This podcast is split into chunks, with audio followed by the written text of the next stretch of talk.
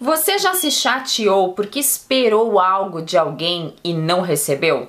Pode ser uma atitude, uma iniciativa, por exemplo. Já aconteceu com você? E muitas vezes, quando isso acontece, a gente fica tão chateado, triste, até decepcionado com aquela pessoa. No vídeo de hoje, eu vou trazer uma sugestão poderosa para que isso não aconteça mais com você. E assim a gente já começa 2021 muito mais feliz. Eu sou Fernanda de Moraes, seja muito bem-vindo ao meu canal e já aproveite para se inscrever e já ativa o sininho para você ser o primeiro a receber as notificações dos vídeos novos. Esses ruídos na comunicação acontecem muitas vezes por um motivo, por falta de diálogo. Mas Fernanda, eu falei para a pessoa o que eu queria e ela não fez. Imagina o seguinte: você espera que a Ana, que é do seu time de trabalho, que ela faça um relatório no PowerPoint.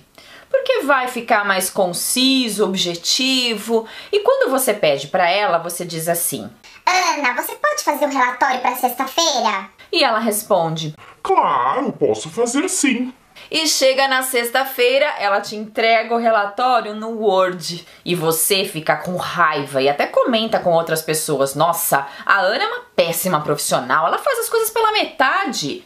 Outro exemplo: você espera que o seu marido lave a louça depois do jantar. Só que você não diz nada, mas pensa assim: poxa, ele vê que eu tô tão cansada, tô exausta de cuidar das crianças, de estudar, trabalhar. Poxa, lógico que ele vai lavar a louça. E o que acontece?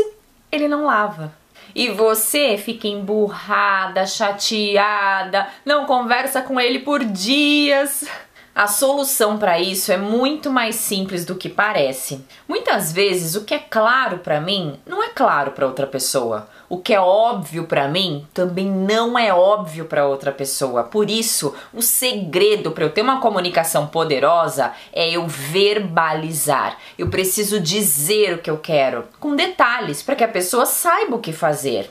Por isso, o segredo para eu ter uma comunicação poderosa e não me estressar com essas coisas é verbalizar. Eu preciso dizer para outra pessoa o que eu quero. E é claro que não é dizer de qualquer jeito, mandando, sendo incisivo, agressivo, mas com jeito, com tato. Vamos colocar em prática? Vamos iniciar 2021 verbalizando as coisas que a gente quer?